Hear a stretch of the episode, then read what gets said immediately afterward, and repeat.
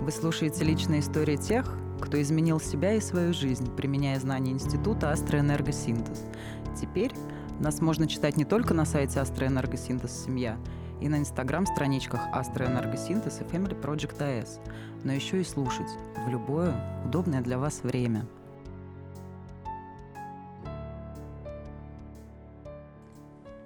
Личная история «Золотая рыбка». Помнишь рыжего Петьку из параллельного класса? Маленького такого, шкодного, на скрипочке пиликал. Он ушел из школы после третьего. Они с родителями переехали и его в другую школу перевели. Так я его недавно встретила в аэропорту. Такой красавец и все такой же рыжий, а глаза синие. И со скрипкой. На гастроли в Москву к нам из Штатов прилетел. Он про тебя спрашивал. Правда? Арина улыбнулась. Конечно же, она его помнила. Маленького шустрого мальчишку из параллельного «Б», рыжего одуванчика с ярко-синими глазами. Он был ей по плечо, и когда оба класса строились на стадионе перед физкультурой, он стоял третьим с конца, а она — третий с начала шеренги. Высокая, темноволосая, самая красивая девочка параллели. Тогда еще в маленьком подмосковном городке они жили в невысоких двух-трехэтажных нелепых домиках с выкрашенными темно-зеленой масляной краской подъездами, с подвалами, разделенными на небольшие клетушки, в которых хранился всякий хлам. Там однажды Арина нашла круглую стеклянную банку. Мама сказала, что это аквариум для рыбок. Арина вынесла его во двор, поставила на стол под черемухой налила воды и положила в нее пластмассовую рыбку. Рыбка не хотела плавать и упрямо переворачивалась кверху животом, а, набрав воды через дырочку, упала на дно. «Аринка, ничего не получится! Сдохла твоя рыбка!» — резюмировали окружавшие стол мальчишки. «Давай ее похороним!» «Нет, пусть там полежит». Арина посмотрела на воду, на которой покачивались белые лепестки черемухи. Пошли лучше вышибалы играть. Мальчишки потянулись прочь от стола. Арина вздохнула. А вдруг ты ночью оживешь и завтра будешь настоящий? Оживи, пожалуйста. И оставив наконец бесполезную банку с лежавшей на дне игрушечной рыбкой, она поплелась на площадку. Вечером она выглянула в окно, но рыбка так и лежала на дне круглого аквариума, отражая гладким пластиковым боком лучик закатного солнца, а стол, как снегом, замело белой черемухой.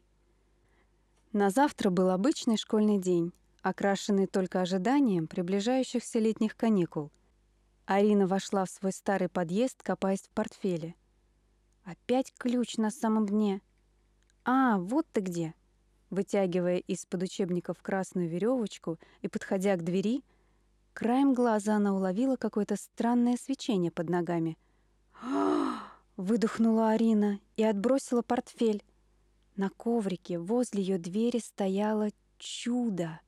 Стеклянный светящийся прозрачный шар, внутри которого плавала настоящая золотая рыбка. Арина не могла вымолвить ни слова.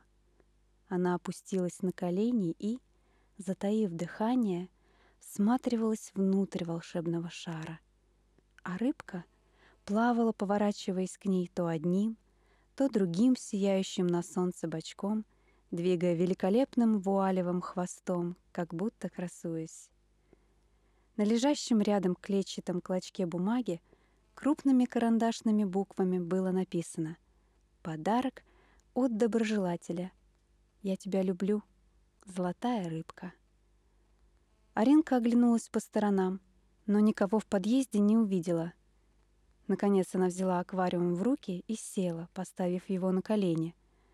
Слезы путали в ресницах разноцветные блики, а она сама смотрела и смотрела на это чудо наяву. Сколько лет прошло? Самой красивой девочке параллели, а затем девушке дарили конфеты, цветы, подарки — необыкновенные и дорогие сюрпризы. Многое позабыто, унесено волнами времени, стерто из памяти. Захолустный пригород давно превратился в новый район Москвы, девочка — в красивую, успешную женщину и маму двоих самостоятельных подростков. Муж умер три года назад, и теперь она сама справлялась со всем. Но тот майский день с черемуховой метелью, тот необыкновенный волшебный свет на коврике под дверью в темном старом подъезде она не забудет никогда. Марин, конечно, помню. Ведь это он мне тогда рыбку подарил. А я его даже поблагодарить не успела. Пока вычисляла, кто этот даритель, они уже уехали. А он мне так и не признался. Мне потом Вовка Серый рассказал. Они с ним на птичий рынок тайком от родителей вместе ездили. Потом в субботу и школу прогуляли. «Да ты что? Вот кто золотая рыбка!» «Ариш, ты меня прости, но я Петьке твой телефон дала. Ты не против? Они тут на гастролях неделю в Москве но не могла ему твой телефон не дать. Перед такими синими глазами ни одна женщина не устоит.